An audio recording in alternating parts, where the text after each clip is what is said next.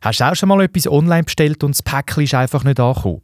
Oder das, was du bestellt hast, ist kaputt gewesen? Was machst du in so einem Fall und wer haftet? Der Verkäufer, die Post oder gar dich selber? Hoi, ich bin der Andi Wulschläger und in dieser Folge geht es genau um so Fragen. Wir klären, was du machen kannst, wenn der Inhalt des Päckchen kaputt ist, wenn das Päckchen schon gar nicht erst ankommt oder wenn du das Falsche bekommen hast. Und was ist eigentlich, wenn mein Kind etwas auf meinen Namen bestellt, ohne dass ich davon weiss? Das ist Rechtsfall, der Podcast von Generali, wo dich über deine Rechte aufklärt. Bei mir im Studio ist heute Sarah Hürlimann. Sie ist von der Fortuna Rechtsschutzversicherung von Generali und kennt sich mit solchen Fällen bestens aus. Letzte habe ich etwas bestellt und habe das Päckchen voller Vorfreude aufgemacht. Leider ist aber das, was ich bestellt habe, kaputt gewesen.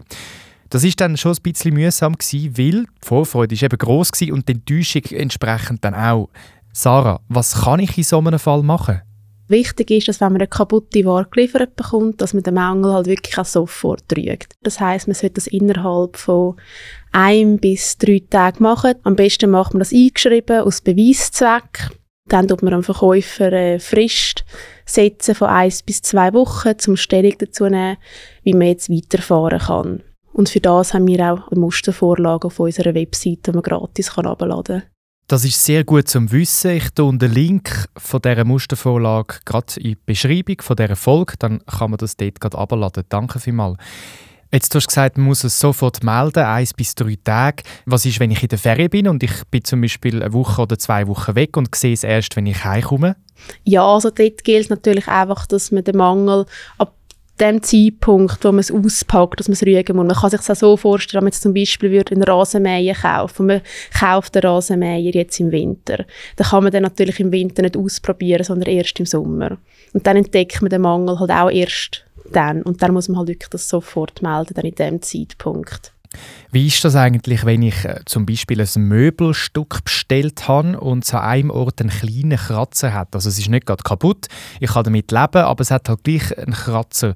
Was kann ich dort machen? Dort gibt es ja einerseits mal die gesetzlichen Bestimmungen. Gehen wir jetzt mal davon aus, man hat keine AGBs akzeptiert und das Gesetz kommt zur Anwendung. Nachher sieht das Gesetz einerseits vor, dass man ein Rückgaberecht hat. Aber das Rückgaberecht kommt halt nur dann zur Anwendung, wenn es wirklich ein erheblicher Mangel ist. Das heißt, jetzt ein Kratzer an einem Tisch ist kein erheblicher Mangel. Dort wird es sehr schwierig sein, zu argumentieren, dass man das Recht hat, zum Zurücktreten. Aber eine andere Möglichkeit ist, eine Preisminderung zu verlangen. Das heißt, man nimmt am besten auch sofort, nachdem man den Mangel entdeckt hat, Kontakt auf. Man macht es am besten auch schriftlich, schickt ein Foto und schlägt irgendwie vor, dass der Preis um ein Drittel reduziert wird. Aber meistens hat man AGBs, die akzeptiert. Das heißt, man kauft online einen Tisch, dann kommt dort immer der Satz, dass man die AGBs akzeptieren muss. Man klickt das an. Da ist auch sehr wichtig, auch wenn man es nicht durchgelesen hat, es gilt trotzdem. Beispielsweise steht drin, dass man das Recht hat auf eine Ersatzlieferung oder allenfalls auf eine Reparatur. Darum ist es halt immer auch wichtig, wenn man eine Ware bestellt, dass man die AGBs nicht nur anklickt und akzeptiert, sondern dass man wirklich auch reinschaut, was sind die Rechte. Weil das kann dann relativ mühsam sonst werden. Okay, das ist so ein bisschen mein Fall. Ich tue das meistens einfach anklicken und dann gut ist. Aber ja, wie du sagst, es lohnt sich sicher mal reinzuschauen oder zu überfliegen und schauen, was sind so Bedingungen. Was ja auch mühsam ist, ist, wenn das Päckchen viel später ankommt als angegeben. Bringt es dort äh, überhaupt etwas zu reklamieren? Auf jeden Fall bringt das etwas. Das Gesetz sieht da zwei verschiedene Fälle vor. Das eine sind Fixgeschäfte. Der Klassiker ist, man bestellt eine Hochzeitstorte. Am Tag der Hochzeit ist die Torte einfach nicht da. Da muss man natürlich nicht eine Nachfrist setzen und mahnen und auf den Kuchen warten, bis er vielleicht übermorgen dann ankommt. Dann kann man direkt vom Vertrag zurücktreten und man kann auch sofort das Geld wieder zurückerstattet verlangen. Allenfalls auch noch Schadenersatz. Das andere ist aber, wenn man keinen fixen Tag abmacht, das sind sogenannte Mahngeschäfte. Zum Beispiel vereinbart man, es ist lieferbar innerhalb von zwei bis drei Wochen. So wartet man die drei Wochen ab, die Sache wird nicht geliefert, dann hat man als Käufer die Möglichkeit oder die Pflicht, zum nochmal mahnen und eine neue Frist ansetzen. Und wenn dann die Ware immer noch nicht geliefert wird, dann kann man vom Vertrag zurücktreten. Aber das ist eben nur die gesetzliche Bestimmung. Vertraglich kann das natürlich anders vereinbart werden in den allgemeinen Geschäftsbedingungen. Und das wird auch immer so sein, weil dort findet man natürlich dann immer die klassische Klausel für ähm, Verspätung, tut man nicht haften und vor allem, dass die Liefertermine, die vereinbarten, nicht definitiv sind. Jetzt kann es ja auch sein, dass mein Päckchen schon gar nicht erst ankommt. Wer haftet in dem Fall? Kann mir der Verkäufer einfach nochmal ein neues Päckchen zuschicken? Ja, also es ist so, dass sobald ähm, der Verkäufer die Ware, der, sagen wir jetzt mal, der Post übergeben hat, das Risiko vom Verlust dann beim Käufer ist und nicht mehr beim Verkäufer, also sofern er es natürlich korrekt aufgegeben hat.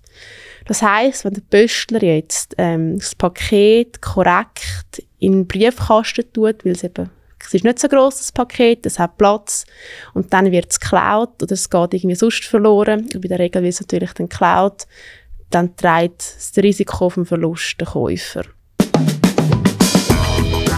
Wir fassen zusammen. Sobald das Päckchen auf der Post ist, hat der Verkäufer seinen Teil erledigt und ist auch nicht mehr haftbar. Wenn also dann irgendetwas sein mit deiner Lieferung, musst du bei der Post anklopfen und fragen, wo das dein Päckchen bleibt. Wenn es übrigens offensichtlich gestohlen worden ist, von einem Ort, wo die Post dein Päckchen dürfen ablegen eben zum Beispiel im Briefkasten, dann haftet die Post auch nicht mehr und du schaust ein. Es lohnt sich also bei teuren Sachen, das Päckchen nur gegen Unterschrift anzunehmen. Wenn deine Ware, die du bestellt hast, ankommt, aber sie ist kaputt, dann musst du das sofort melden beim Verkäufer. Und lies immer die AGBs, also die allgemeinen Geschäftsbedingungen durch, damit du weißt, wie das der Verkäufer solche Fälle behandelt. Einmal habe ich ein Poster von einem Bild bestellt, das ich selber gemacht habe und dann ist ganz ein anderes Bild gekommen, nämlich eine Familie drauf, die ich nicht kenne. Also offensichtlich ist das Falsche bei mir angekommen. Ja, das gibt es auch noch häufig. Es kann aber auch vorkommen, dass natürlich Ware geliefert ist, die man wirklich nicht bestellt hat. Und das kann halt auch systematisch passieren. Das ist beispielsweise der Fall, wenn ein Pralines zum Beispiel abgegeben werden vom Pöstler unten an der Haustür und man freut sich auf ein Geschenk und dann plötzlich sieht man, dass ja noch eine Rechnung beigelegt wird. Dann wird man natürlich ein bisschen stutzig und denkt, hm, ich habe doch gar keine Praline bestellt. Dort ist es natürlich so, dass wenn man sich wirklich sicher ist, dass man die Pralines auch wirklich nicht bestellt hat, dass man nicht verpflichtet ist, die zurückzuschicken. Man kann sie konsumieren, also man kann sie essen, man kann sie verschenken und die Rechnung muss man nicht zahlen. Du hast vorhin gesagt, dass das systematisch passieren kann. Wie meinst du das genau? Ja, das gibt es leider immer wieder. Jemand bestellt etwas für eine andere Person, um absichtlich zu schaden. Das gibt es leider tatsächlich immer wieder. Das ist aber fies. Wer macht so etwas? Das kann beispielsweise die Ex-Freundin sein, die sich beim Ex-Freund rächen will. Dann bestellt sie Ware auf seinem Namen aber zahlen tut sie es nicht. Das heißt, er bekommt dann einfach, ja, allenfalls eine Ware über und einfach eine Rechnung von irgendwelchen Sachen, die er gar nicht braucht und gar nicht will. Andererseits kann es aber auch systematisch passieren, dass wirklich Betrüger unterwegs sind, die Sachen auf eine gewisse Lieferadresse bestellen und sobald das der Postler liefert, tut man das dann aus dem Briefkasten entwenden und dann hat die Person halt einfach eine Rechnung, die sie bekommt, aber natürlich keine Ware dort in so Fällen ist es natürlich sehr wichtig, dass man sofort zur Polizei geht, dass bei der Polizei meldet, eine Anzeige macht und natürlich auch, dass man sofort das ähm, Verkäufer halt mitteilt, dass es eine Betrugsmasche ist. Und dort empfiehlt sich sicher auch, dass man die Rechnungen zuerst sicher nicht zahlt. Wir haben noch die Frage von einer Hörerin bekommen, die fragt, wie das eigentlich ist, wenn Kinder etwas bestellen, ohne dass die Eltern davon etwas wissen. Also wenn ein Kind etwas auf Rechnung bestellt, sagen wir mal, ein Kind bestellt irgendwie, ja, Bücher zum Lernen auf Rechnung. Oh. ähm, es hat so tatsächlich mal so einen Fall gehabt, hat sich jemand einfach ein bisschen vorbereiten auf die Schule, hat Sachen bestellt gehabt, also Bücher, sonst irgendwelches Material für die Schule und hat das auf Rechnung gemacht. Nachher ist eine Rechnung von 2000 Franken und die Eltern waren natürlich geschockt gewesen und das Kind hat gemeint, das sei gratis, er hätte nicht gewusst, dass man das müsse zahlen Dann können die Eltern sagen, ja nein, sie sind nicht einverstanden mit dem Vertrag, der Vertrag ist nicht stand gekommen. Und dann muss man die Rechnung auch nicht zahlen, man muss natürlich die man bekommen hat, dann aber auch umgehend zurückschicken. Und wie ist das, wenn mein Kind mit meinem Handy am Spielen ist und dann im Game kann man dort irgendetwas posten und ich merke das natürlich dann nicht, aber das Kind tut dort munter Sachen kaufen. Was sind dort meine Rechte? Das Problem ist ja auch sehr häufig, dass man das ja erst auf der Kreditkartenabrechnung dann das erste Mal sieht, dass das Kind natürlich so ganz viele Käufe online tätigt hat. Man kann das dann schon melden, innerhalb von gewisser Anzahl Stunden, ich glaube 48 Stunden sind es, kann man das dann wie eine Meldung machen, aber natürlich eine Kreditkartenabrechnung kommt nicht nach 48 Stunden, das heißt also meistens spät. Und dann kann man eigentlich wirklich fast nichts mehr machen. Ohne natürlich, klar, man kann eine Klage erheben, man kann vor Gericht gehen, was natürlich alles mit grossen Kosten halt verbunden ist. Darum empfiehlt sich jetzt halt wirklich sehr für die Eltern, das einzustellen so auf dem Handy, dass man so Käufe halt einfach nicht machen kann, dass man immer halt das Passwort braucht, dass man umgehend das Passwort gerade muss eingeben muss. Eltern haften also grundsätzlich nicht, wenn ihre Kinder etwas kaufen, ohne dass die Eltern davon wissen. Eine Ausnahme ist Sackgeld. Über das dürfen die Kinder frei verfügen. Es lohnt sich also, sich bei der Kreditkartenfirma oder einem Telefonanbieter zu melden.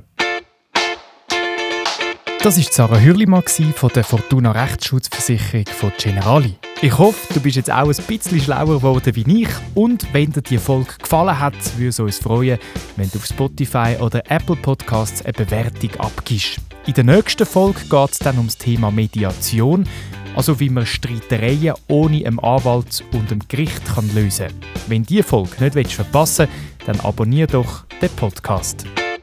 Rechtsfall. Deine Fragen zum Thema Recht. Ein Podcast von Generali.